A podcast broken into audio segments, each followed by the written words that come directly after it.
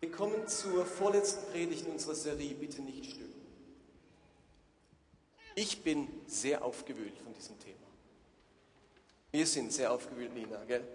Von diesem Thema.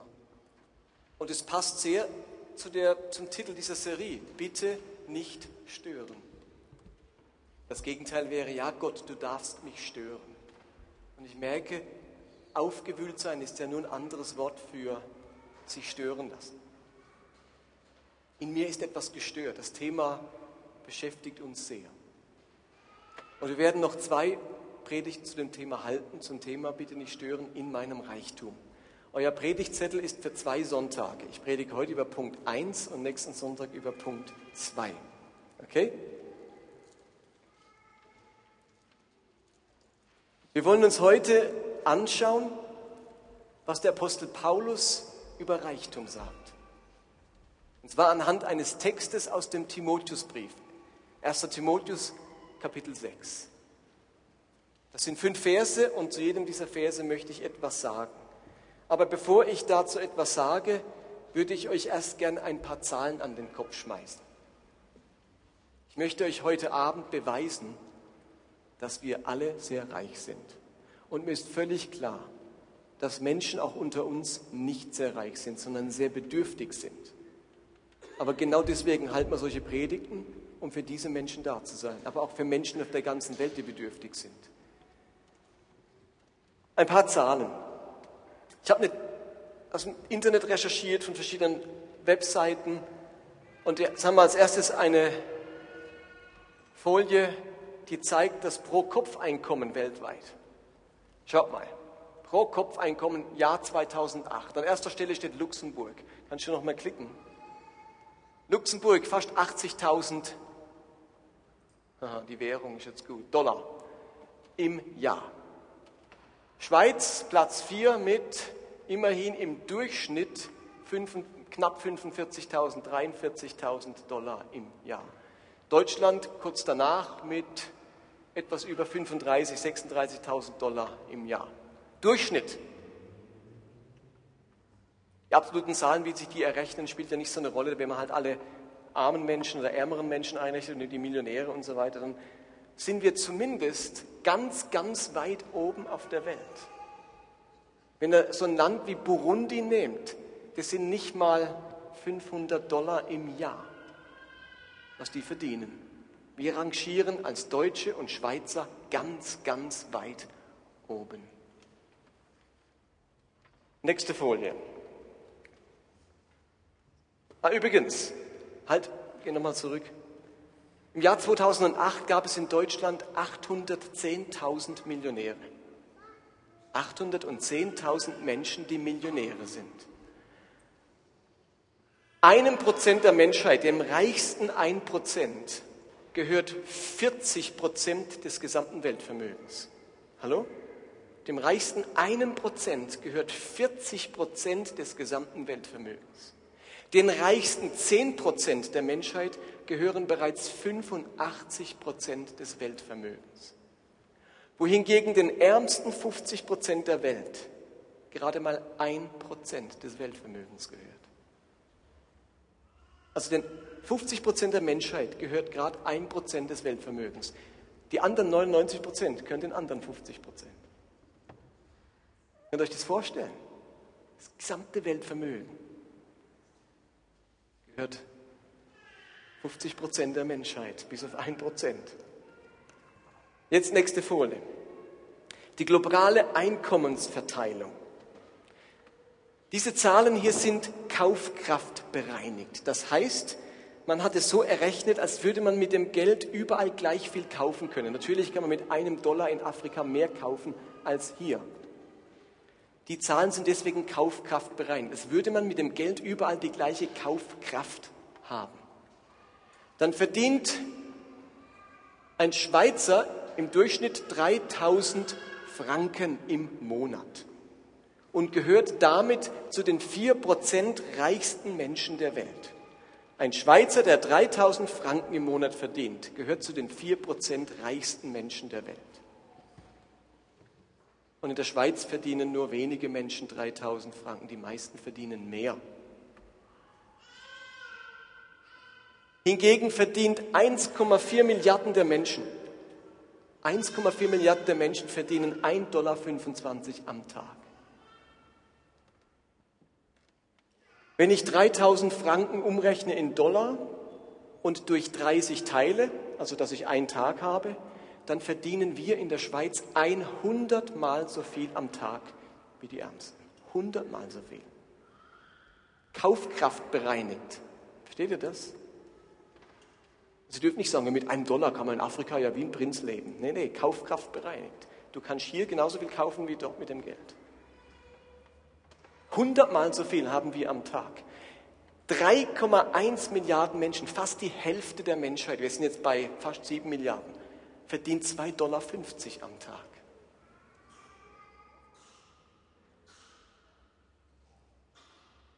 Das ist die globale Einkommensverteilung auf der Welt. Nächste Statistik, Einwohner pro Arzt. Wie viele Einwohner gibt es pro Arzt? In Deutschland haben wir 200, äh, auf einen Arzt 300 Einwohner. Also alle 300 Einwohner haben wir einen Arzt. In der Schweiz haben wir alle 280 Einwohner einen Arzt, eine der höchsten Arztdichten auf der Welt. Wenn wir in ein Land gehen wie den Chad, kommt auf einen, kommen auf einen Arzt 25.000 Einwohner. Und wenn ihr nach Tansania geht, da warst du, Eli, gell? kommt auf einen Arzt 50.000 Menschen. 50.000 auf einen Arzt. Und dran dürft ihr raten, wo die Menschen mehr krank sind, hier oder dort. Natürlich dort. Aber da hat man auf einen Arzt 50.000 Menschen. Könnt ihr euch vorstellen, wie lange man dort im Wartezimmer sitzen muss? Und wir haben in der Schweiz alle 280 Leute einen Arzt. Nächste Folie. Etwas zur Kinderarbeit. Ihr seht hier mal die Länder, in denen Kinderarbeit herrscht. Ihr Lieben, Kinderarbeit klingt noch so gut. Wir machen ja auch als Gemeinde Kinderarbeit. Nennen wir es Kindersklaverei. Dann habt ihr hier Länder, die dunkelroten da arbeiten 30 Prozent der Kinder zwischen 5 und 14 Jahren. 30 Prozent. Logisch, nicht in Europa. Da hat es ganz wenig. Portugal gibt es scheinbar ein paar und Osteuropa. Aber guckt euch ein paar Länder wie Südamerika, Afrika an, Asien. Da arbeiten über 30 Prozent der Kinder. Wenn du noch einmal klickst, sehen wir mal so ein Bild. Schau mal, das sind vielleicht so sechs, siebenjährige Kinder, die Steine schleppen. Die sind nicht auf einem Abenteuercamp wir bauen was zusammen, jetzt schleppen wir alle mal Steine. Das sind Sklaven. In der Glühbirnenindustrie, irgendwo in Südamerika oder in Asien oder in Afrika, haben Kinder zwischen 5 und 14 Jahren eine Sechs-Tage-Woche, arbeiten acht Stunden und bekommen in der Woche 2,70 Euro. Das ist ein Stundenlohn von 5 Cent. Glaubt ihr, die haben Ferien, eine Gewerkschaft, Arbeiterrechte?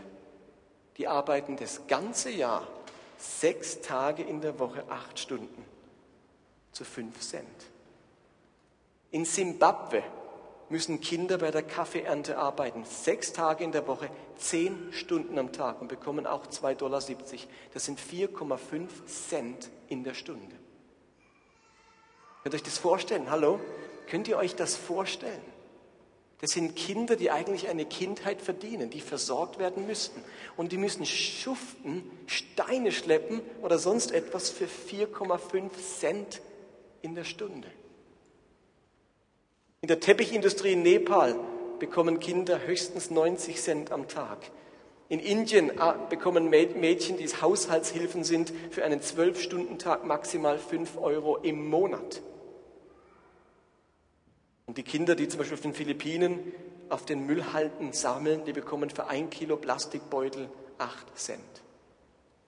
In Deutschland ist der Mindestlohn 8,50 Euro pro Stunde. Alles darunter nennen wir unmenschlich, sozial nicht erlaubt. Ausbeutung. Dort arbeiten Kinder für 4,5 Cent die Stunde. Nina und ich waren heute an, einer, an einem Jubiläumsfest, Sommerfest von der Behindertenarbeit und da hat uns einer der Pfarrer erzählt, sie haben ein Schulprojekt gestartet, wo sie eine Mensa für Schüler bauen. Und man kann das unterstützen. Da bekommen ungefähr 360 Kinder jeden Tag eine Mahlzeit, von Dienstag bis Freitag.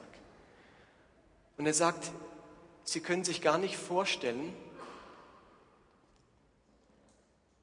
dass die Kinder ab Mittwoch gar nicht mehr in der Lage sind, was zu lernen. Wisst ihr warum? Wegen Hunger. Weil sie von zu Hause, die gehen dann in die Stadt, in die Schule oder ins Dorf, wohnen bei Verwandten oder so, und die haben gerade genug Vesper dabei, dass sie am Montag noch was zu essen haben. Dienstags haben die nichts mehr. Und spätestens Mittwoch haben sie solchen Hunger, dass man Lernen eigentlich vergessen kann. Deswegen sagen sie, es hat keinen Sinn, eine Schule zu bauen. Man muss gleichzeitig eine Mensa bauen, dass die was zu essen haben. Das ist doch für uns unvorstellbar. Heute haben wir ja ein paar Kinder unter uns. Stellt euch vor, ihr würdet in die Schule gehen und nie was zu essen bekommen. Spätestens Dienstag habt ihr kein Essen mehr. Hat mich wahnsinnig getroffen heute, als ich das hörte. Eine haben wir noch. 1,02 Milliarden Menschen auf der Welt sind unterernährt. Das sind so viel wie noch nie in der Geschichte der Menschheit. Jede Minute sterben weltweit elf Kinder unter fünf Jahren wegen Mangelernährung. Jede Minute elf Kinder. Während ich jetzt gesprochen habe, sind schon über 100 Kinder gestorben. Unter fünf Jahren. Über eine Milliarde Menschen trinken verunreinigtes Wasser. Der Pfarrer sagt uns heute auch, dass die meisten Menschen dort in Togo sterben wegen Durchfall. Einfacher Durchfall weil sie kein sauberes Wasser haben. Vier von zehn Menschen in der Welt haben nicht einmal zu einer einfachen Toilette Zugang. Vier von zehn Menschen haben keinen Zugang zu einer Toilette. Und täglich, täglich sterben 1400 Frauen durch die Schwangerschaft in der dritten Welt. Ich würde jetzt gern Folgendes machen. Ich würde euch gern den Spiegel rumgeben. Ich hätte gern, dass ihr alle in diesen Spiegel schaut und lest, was draufsteht. Okay? Lasst den Spiegel rumgehen, guckt kurz euer Bild an und lest, was dort steht. Ich glaube, dass wir alle, so gut wie alle hier, reich sind. Wir gehören zu den Reichen. Hallo? Wir gehören zu den Reichen. Und wenn die Bibel von den Reichen redet, von wem redet sie dann? Dann redet sie von uns. Ob du Christ bist oder nicht Christ bist, spielt gar keine Rolle. Rein ökonomisch sind wir die Reichen auf dieser Welt. Wir wollen uns jetzt einen Text anschauen aus dem Timotheusbrief und zwei Dinge miteinander anschauen. Nämlich zum einen,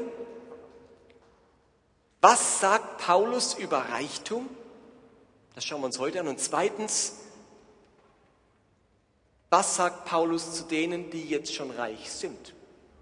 Was sollen die jetzt machen? Also was sagt er über Reichtum und was sagt er zu den Reichen? Ich lese zunächst mal den Text vor. Ihr könnt ihn auch an der Leinwand mitlesen. 1 Timotheus 6, Verse 5 bis 10. Da heißt es, das Denken der Menschen oder dieser Menschen ist durch und durch verdorben. Sie haben sich so weit von der Wahrheit entfernt, dass sie meinen, Frömmigkeit sei ein Mittel, sich zu bereichern oder reich zu werden. Nun, ein Leben in der Ehrfurcht vor Gott bringt tatsächlich großen Gewinn. Vorausgesetzt, man kann sich, was den irdischen Besitz betrifft, mit wenigem zufrieden geben. Oder haben wir etwas mitgebracht, als wir in diese Welt kamen? Nicht das Geringste. Und wir werden auch nichts mitnehmen können, wenn wir sie wieder verlassen. Wenn wir also Nahrung und Kleidung haben, soll uns das genügen. Nochmal, wenn wir Nahrung und Kleidung haben, soll uns das genügen. Wer jedoch darauf aus ist, reich zu werden, verfängt sich in einem Netz von Versuchungen und erliegt allen möglichen und, und unvernünftigen und schädlichen Begierden die dem Menschen Unheil bringen und ihn ins Verderben stürzen. Denn die Liebe zum Geld ist eine Wurzel, aus der alles nur erdenklich Böse hervorwächst.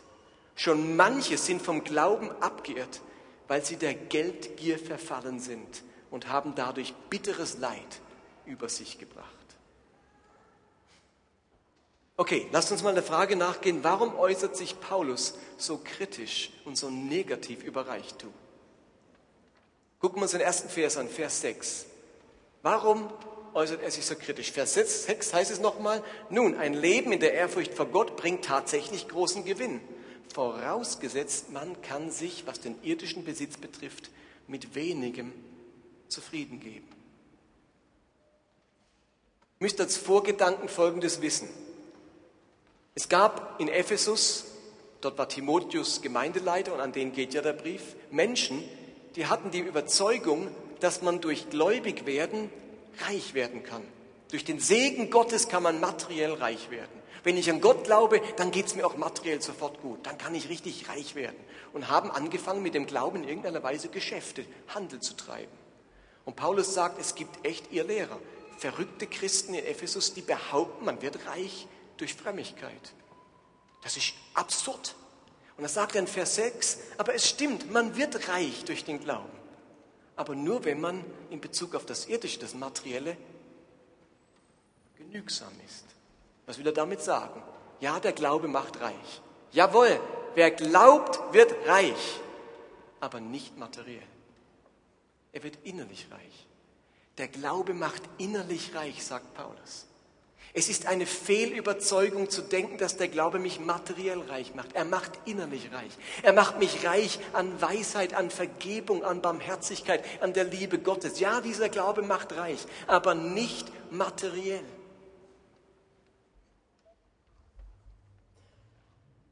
Und es fällt außerordentlich schwer, auf beiden Ebenen sich reich zu fühlen.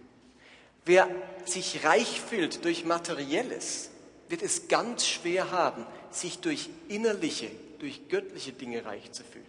Und wer sich durch die Dinge Gottes, das, was Gott in seinem Leben tut, reich fühlt, der wird viel weniger darauf aus sein, materiell reich zu sein. Ja, der Glaube macht reich. Der Glaube ist wie ein Hauptgewinn in der göttlichen, im göttlichen Lotto. Aber er macht mich im Herzen reich, sagt Paulus, und nicht materiell. Das ist eine Irrlehre. Und lasst mich in aller Deutlichkeit sagen, es gibt in den USA und in verschiedenen Ländern eine Bewegung, die nennt sich Glaubensbewegung. Oder nenne ich es anders, Wohlstandsevangelium. Dort wird gelehrt, wenn du genug glaubst und dich genug hingibst und wenn du die Gesetze Gottes befolgst, wirst du reich. Da hat es eine Menge Gemeinden. Und es hat gerade vor einigen Wochen die Lausanner Bewegung, die Vereinigung von ganz vielen Kirchen auf der Welt, ein Dokument herausgebracht, wo sie neu bekräftigt haben, dass das für sie ganz klar ihr Lehre ist. Das Evangelium macht nicht finanziell reich, es macht im Herzen reich, es macht das Leben reich, aber es ist eben nicht ein Mittel, um finanziell reich zu werden. Und wenn ich dann ein großes Haus habe ein dickes Bandkonto und ein großes Auto, dann kann ich sagen, ich bin gesegnet. Nein, Selig sind die Armen, sagt Jesus. Diese Lehre lehnen wir ab. Man kann nicht gleichzeitig innerlich und äußerlichen Reichtum empfinden. Das ist das Erste, was Paulus kritisch sagt. Das Zweite steht in Vers 7. Oder haben wir etwas mitgebracht, als wir in diese Welt kamen? Nicht das Geringste. Und wir werden auch nichts mitnehmen können, wenn wir sie wieder verlassen. Was Paulus als zweites sagt, ist, niemand hat ein Recht auf Reichtum. Niemand. Wir alle werden nackt geboren, das ist der Anfangszustand unseres Lebens, und wir gehen nackt im toten Hemd vielleicht von dieser Erde weg, das ist der Endzustand, besitzlos. Oder können noch so viele Pharaonen Pyramiden bauen und sich Schätze dort einmauern lassen, sie nehmen es nicht mit. Wir kommen arm und wir gehen arm. Alles, was wir besitzen, ist nur anvertraut. Versteht ihr? Es ist eine neue Denkweise. Alles, was ich habe, ist in den Augen Gottes anvertraut. Es ist nicht mein Recht. Das, das Einzige, was wir mitbringen, ist das Leben. Und aus dem Grund ist das Leben unser größter Besitz, unser größter Schatz. Und das müssen wir schützen, gut verwalten, das Leben. Aber niemand hat das Recht, auf ein bestimmtes Maß an Reichtum. Und wisst ihr was? Man hat so ganz schnell den Eindruck, wenn man hier lebt, als hätte man das Anrecht, so zu leben. Versteht ihr, was ich meine? Man hat so den Eindruck, wenn man in der Schweiz geboren ist, hat man irgendwie auch von Gott her das Recht, so zu leben. Und das Recht, dass Gott das aufrecht erhält. Und wehe Gott, wenn es nicht mehr so ist. Da habe ich doch irgendwie ein Recht drauf. Aber warum können die ganzen Menschen, die Brüder und Schwestern in der dritten Welt nicht sagen, wieso haben wir nicht das gleiche Recht, Gott, wie die Schweizer 3000 Franken im Monat zu verdienen? Warum müssen wir mit einem Dollar 25 am Tag auskommen. Wir haben doch auch das gleiche Recht. Ihr Lieben, niemand hat ein Recht auf irgendeinen Besitz. Alles ist anvertraut. Wir sind nackt gekommen und wir gehen nackt. Wir haben kein Recht auf Reichtum. Das ist das Zweite, was Paulus über Reichtum sagt. Das Dritte lesen wir dann in Vers 8. Wenn wir also Nahrung und Kleidung haben, soll uns das genügen. Paulus spricht sich für einen Lebensstil aus, wo es uns genügt, Nahrung und Kleidung zu haben. Ihr Lieben, der Vers fordert mich wahnsinnig heraus. Dieses Neue Testament, das ich so liebe, das ich ernst nehmen möchte, dieses Neue Testament sagt mir, es soll genug sein für mich, wenn ich Nahrung und Kleidung habe. Ist uns das bewusst? Also auf meine Liste, die geht noch eine DIN A4-Seite weiter, was ich alles noch wann ich, genug, wann ich ähm, genug habe, wann ich zufrieden bin. Versteht ihr? Aber diese Bibel sagt mir, und nicht den Christen der dritten Welt, wir tun ja gerne den Vers den Christen der dritten Welt sagen, ihr lieben Christen da in Afrika, seid nicht so unzufrieden. Wenn ihr Nahrung und Kleidung habt, dann lasst euch genügen. Wie wäre es, wenn wir uns das mal sagen? Das Wort, das im Griechischen für Kleidung steht, heißt wörtlich Bedeckung. Kommt nur einmal vor im Neuen Testament, deswegen ist es schwierig zu übersetzen. Man kann es also auch anstatt mit Kleidung, Bedeckung für den Körper, als Bedeckung für den ganzen Menschen übersetzen. Dann wäre es ein Dach über dem Kopf, also ein Zuhause. Ich könnte es also ausdehnen und sagen, wenn wir Nahrung haben, Essen und ein Dach über dem Kopf, dann lasst euch genügen. Und ich finde, das ist vernünftig. Das sind so die Grundbedürfnisse des Menschen. Ein Dach über dem Kopf und was zu essen. Genügsamkeit.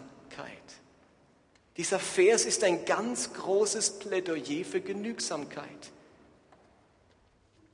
Ich entdecke mich selbst in meiner Ungenügsamkeit. Meine Wünsche sind uferlos, was ich mir alles wünsche. Lasst uns doch mal folgende Frage durchdenken. Verzichte ich auf bestimmte Dinge nur deswegen, weil ich sie mir nicht leisten kann oder noch nicht leisten kann? Wenn ich genügsam sein will, muss ich ja verzichten auf etwas, stimmt's? Genügsamkeit kann nicht heißen, ich nehme einfach alles. Genügsam heißt, ich verzichte jetzt auf das, ich verzichte auf das, nee, ich bin genügsam, ich verzichte auf das. Verzichten wir auf Dinge nur, weil wir es uns nicht leisten können? Oder verzichten wir auf Dinge, weil wir überzeugt sind von der Tugend der Genügsamkeit? Wisst ihr was? Ich habe mir das überlegt, ich merke, ich verzichte nur, weil ich es mir nicht leisten kann. Und denke, ich verzichte. Aber es ist gar kein wirklicher Verzicht, es ist ja nur Geduld. Ich kann mir es eben erst in einem Monat leisten oder in einem Jahr oder in 20 Jahren, was auch immer, aber ich verzichte nicht. Ich muss nur geduldig sein. Verzicht würde heißen, ich bin davon überzeugt, dass es unanständig ist, dass es sich nicht gehört, dass ich das nicht will, diese Masse an Besitz und an Dingen. Mein inneres Argument ist ständig, etwas nicht zu kaufen, weil ich es mir nicht leisten kann. Und mein Argument ist nicht, dieser Besitz gehört sich nicht, dieser Besitz ist zu viel. Ich möchte bewusst auf etwas verzichten, obwohl ich es mir leisten kann. Und was sagt uns die Werbung? Wenn du das nicht kaufst, bin doch nicht. Das nicht kaufen, bin doch nicht blöd. Die regen mich auf, der Mediamarkt und der Saturn. Ehrlich kommen ist eben, ich habe das letzte Mal schon gesagt, ist ja die gleiche Firma. Entweder sie sagen, Geiz ist geil und die Bibel sagt, Geiz ist Sünde. Oder sie sagen, wenn du das nicht kaufst, bist du blöd. So billig, ich bin doch nicht blöd und kauf's woanders. Ich zum Mediamarkt, bin doch nicht blöd. Und Gott sagt, ehrlich gesagt, es ist ziemlich blöd, wenn man immer alles kauft, wenn man nicht verzichtet. Das, das, wühlt mich auf, versteht ihr? Weil ich plötzlich anfange, alles zu überlegen, was ich mir kaufe. Das ist elendes Dasein. Aber vielleicht geht es euch in ein paar Wochen auch so. Ihr habt geplant, dies oder jenes zu kaufen. Und bisher war die einzige Überlegung, kann ich mir es leisten? Oder? Sind wir mal ehrlich. Kann ich es mir leisten? Und jetzt ist die Überlegung, gehört sich das? Leisten kann ich mir es, aber muss alles sein? Wenn die Bibel sagt, genug ist dann, wenn du Nahrung hast und ein Dach über dem Kopf. Ich finde es wahnsinnig herausfordernd. Warum predige ich eigentlich so Zeug? Ich habe schon am, wir waren, wann war das? Diese Woche treffe ich jemand aus der Gemeinde im Aldi.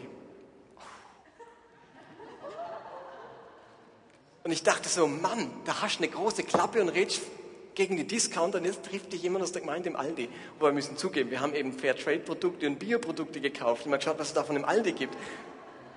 Ich habe schon ein schlechtes Gewissen, wenn ich zum Aldi gehe. Ich muss so mit einer Tarnkappe gehen in Zukunft. Aber versteht ihr, das, wühlt mich auf, das Zeug. Ich überlege mir, das kann ich zum Aldi gehen. Und wenn ich zum Aldi gehe, was kaufe ich beim Aldi? Und muss ich das haben, obwohl ich es will und obwohl ich mir es leisten kann? Wenn wir Nahrung und ein Dach über dem Kopf haben, soll uns das genügen. 1. Timotheus 6, Vers 8. Der vierte Grund, warum Paulus gegen Reichtum ist, finden wir in Vers 9.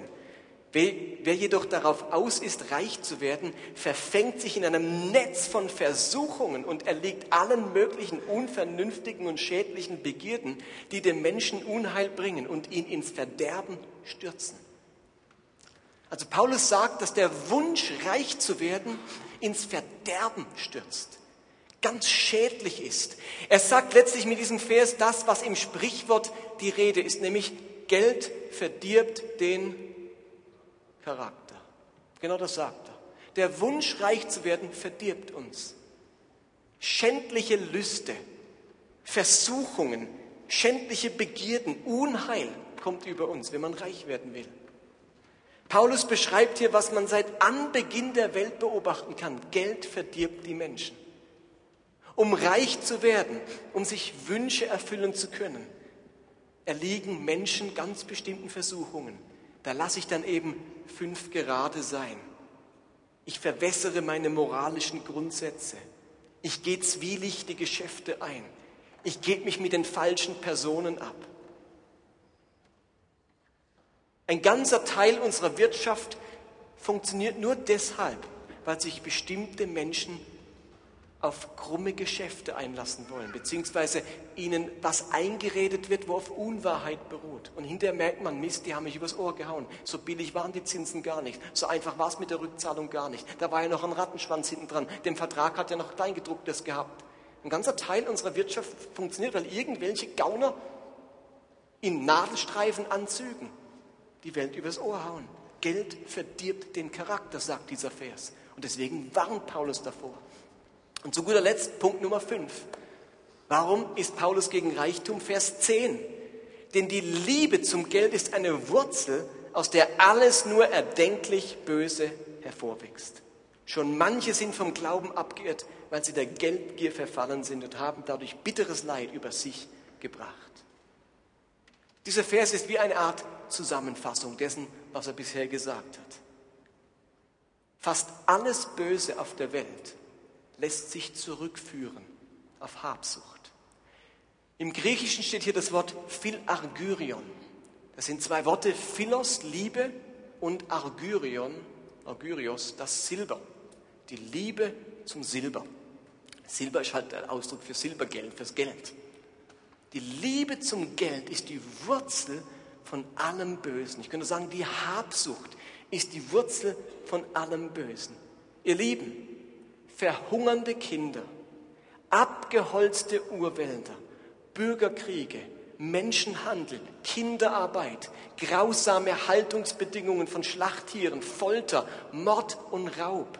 All diese Dinge lassen sich darauf zurückführen, dass irgendjemand seinen Besitzstand, seinen Komfort, seine Stellung und seinen Status nicht aufgeben möchte. Ich kann all das Böse auf der Welt zurückführen auf irgendwelche Menschen, die auf keinen Fall ärmer, schlechter dran sein wollen und lieber einen Krieg riskieren, lieber Kindern nur 4 Cent 50 in der Stunde bezahlen, lieber den Urwald abholzen, lieber Tiere in engstem Raum qualvoll halten, als dass es mich mehr kostet. Die Liebe zum Geld, hat Paulus völlig recht, steckt hinter den meisten Bosheiten auf diesem Planeten. Viel Argyrion, die Liebe zum Geld. Habt ihr verstanden, warum Paulus gegen Reichtum ist? Habt ihr seine Argumente verstanden? Dann lasst uns das Ganze abschließen mit ein paar Versen, die Jesus über Reichtum gesagt hat. Das war jetzt Paulus. Was hat Jesus Christus, unser Erlöser, unser Messias, der Rabbi, dem wir nachfolgen, der Gott, auf den wir hören möchten, was hat er über Reichtum gesagt? Jesus Christus hat Folgendes gesagt, Matthäus 19, Vers 23. Ich versichere euch, für einen Reichen. Wer ist nochmal reich? Wir. Für einen Reichen ist es schwer, in das Himmelreich zu kommen. Um es noch deutlicher zu sagen, eher geht ein Kamel durch ein Nadelöhr, als dass ein Reicher ins Reich Gottes kommt. Lukas 16, Vers 13 sagt Jesus, kein Diener kann zwei Herren zugleich dienen. Er wird dem einen treu sein und den anderen hintergehen. Ihr könnt nicht beiden zugleich dienen, Gott und dem Geld. Und am krassesten sagt das in der Feldrede in Lukas 6, Vers 24. Im Matthäus-Evangelium heißt es, selig sind die geistlich Armen.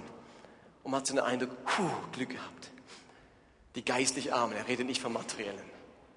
Pech gehabt. Im Lukas-Evangelium redet er vom Materiellen. Dort heißt es nämlich, selig sind die Armen. Ihnen gehört das Reich Gottes. Und wir haben in der Feldrede auch noch die Weherufe, die wir in den Seligpreisungen bei Matthäus nicht haben. Und in den Weherufen sagt Jesus jetzt, doch wehe euch, ihr Reichen. Nochmal, wer ist reich auf dieser Welt? Wir. Wehe euch Reichen. Ihr habt euer Glück schon auf Erden genossen. Wehe euch, ihr Satten. Ihr werdet Hunger leiden. Wehe euch, die ihr jetzt sorglos lacht. Ihr werdet trauern und weinen. Ihr Lieben, ich glaube, deutlicher können diese Worte nicht sein. Wir können jetzt versuchen, sie so auszulegen, dass wir wieder aus dem Schneider sind. Aber es sind einfach zu viele davon in der Bibel, als dass wir das Thema abtun könnten und sagen, Reichtum ist nicht so ein Problem. Ihr Lieben, mal ganz ehrlich, evangelikale Christen sind fast ausnahmslos gegen Homosexualität und könnten sich nicht vorstellen, dass ein Schwuler oder eine Lesbische in der Gemeinde ist oder mitarbeitet. Aber wisst ihr was? Wir hätten kein Problem, wenn ein Reicher, ein Mega-Reicher in unsere Gemeinde kommt, Mitglied wird, mitarbeitet, hätten wir null Probleme damit. Dabei sagt Jesus kein einziges Wort über Homosexualität, aber unendlich viel über Reichtum. Ich will damit nicht bewerten, ich will uns nur deutlich machen, wie wir uns auf manche Dinge einschießen, obwohl Jesus nicht mal was drüber sagt und es als ganz schlimme Sünde sehen und die Leute hätten keinen Platz bei uns und andere Dinge, weil sie uns eben persönlich so nah sind, sehen wir als problemlos an. Wenn irgendjemand ertappt wird dabei, dass er homosexuell lebt, hat er Mordsärger bei uns. Wenn jemand ertappt wird, dass er ein Geizhals ist, sagen wir kein Wort dazu. Aber Jesus sagt viel mehr über Geizhälse und wie schwer sie es haben, ins Reich Gottes zu kommen, als über, als über dieses andere Thema. Das soll nicht heißen, dass das Thema nicht schlimm wäre. Ich will nur sagen, dass wir so schnell die Augen zumachen beim Thema Reichtum. Die allerwenigsten von uns haben den Eindruck, reich zu sein. Denn jeder von uns vergleicht sich mit den angeblich wirklich Reichen. Immerhin ist jeder zehnte Milliardär Schweizer. Angesichts eines Bill Gates oder einer Familie Geigi erscheinen wir nämlich alle arm wie Kirchenmäuse. Die Reichen, das sind doch die da oben auf dem Bruder Holz oder in Rien. Aber ich bin nicht reich, sorry, ich bin nicht reich, ich kann keine große Sprünge machen. Ich kann dir mal ein paar Reiche zeigen, guck dir mal die Villen dort an, das sind die Reichen. Aber ihr Lieben, natürlich gibt es in der Schweiz noch Reichere als uns und in Deutschland. Aber glaubt ihr, Gott lässt sich so einfach verarschen? Dass man Gott sagen kann, Gott, gell, du hast schon gemerkt, wie arm ich bin. Hast du mal der Herr Gates gesehen? Ha, da sagt mal die Verse dem Herrn Gates Gott. Ich bin ja nicht so reich. Ihr Lieben, Gott hat doch den globalen Blick. Der hat den Blick, dass 3,1 Milliarden seiner Geschöpfe mit 2,25 Dollar am Tag leben. Und wir mit 120 Dollar am Tag leben. Natürlich gibt's noch Reichere als wir. Aber ihr Lieben, wir sind die Reichen. Ob du jetzt 2000 Franken oder 6000 verdienst, wir sind die Reichen, es sei denn, du verdienst die 2,25 Dollar am Tag. Oder eben, wir haben unter uns auch Menschen, die bedürftig sind. Natürlich haben wir unter uns Arme. Und denen helfen wir jeden Dienstag und geben Heiland Säcke weiter. Das ist uns ein großes Anliegen. Aber der Großteil von uns kann sich einfach nicht länger erlauben, diese Verse über Reichtum den wirklich Reichen weiterzuschieben. Die betreffen uns. Und deswegen habe ich euch den Spiegel rumgegeben, um zu sehen, hey, ich bin ein Reicher. Und jetzt haben wir ein Problem. Was machen wir jetzt? Kommen wir jetzt nicht ins Himmelreich? Müssen wir alles verkaufen, was wir haben, um weiterleben zu können? Müssen wir jetzt ein schlechtes Gewissen haben, wenn wir nachher in unser Auto sitzen und heimfahren? Unseren Kühlschrank aufmachen und sich viel Lebensmittel drin? Im Winter die Heizung anstellen können und fließendes Wasser aus dem Hahn kommt, das auch noch sauber ist, müssen wir für alles jetzt ein schlechtes Gewissen haben. Sage ich euch nächste Woche. Ja, ehrlich gesagt, sage ich nächste Woche. Vers 17 bis 19 beschreibt Paulus genau diese Frage. Was machen wir jetzt mit den Reichen? Denn wisst ihr was? In Ephesus, er hat ja erstmal alle gewarnt. Leute, wollt, werdet nicht reich. Vergesst, spart euch eure Arbeit. Werdet nicht reich. Da spart euch eure Kraft. Reichtum ist böse, böse, böse. Nicht reich werden wollen. Und hat Paulus gemerkt, ups, es hat schon Reich in Ephesus. Da sitzen ein paar, die sind schon reich. Also muss er denen auch noch was schreiben. Und das macht dann Vers 17 bis 19. Und das hören wir nächsten Sonntag. Könnt ihr euch selber lesen. Was ich heute wollte, sind zwei Dinge. Zusammenfassung. Das ist, wenn ich in der Bibel von reichen Menschen lese, wenn von reichen Menschen die Rede ist, dann denke ich in Zukunft bitte nicht mehr an irgendwelche anderen Reichen, sondern denke an mich selbst. Okay? Das ist mein eines Ziel heute. Wenn ihr von Reichen lest, denkt an euch selbst. Und das zweite ist, Reichtum ist gefährlich, sagt Paulus, und sollte nicht auf der Liste unserer persönlichen Ziele stehen. Und das fordert mich sehr heraus. Denn Wohlstand steht sehr wohl auf, dem, auf der Liste meiner persönlichen Ziele. Und Paulus warnt uns davor, reich werden zu wollen.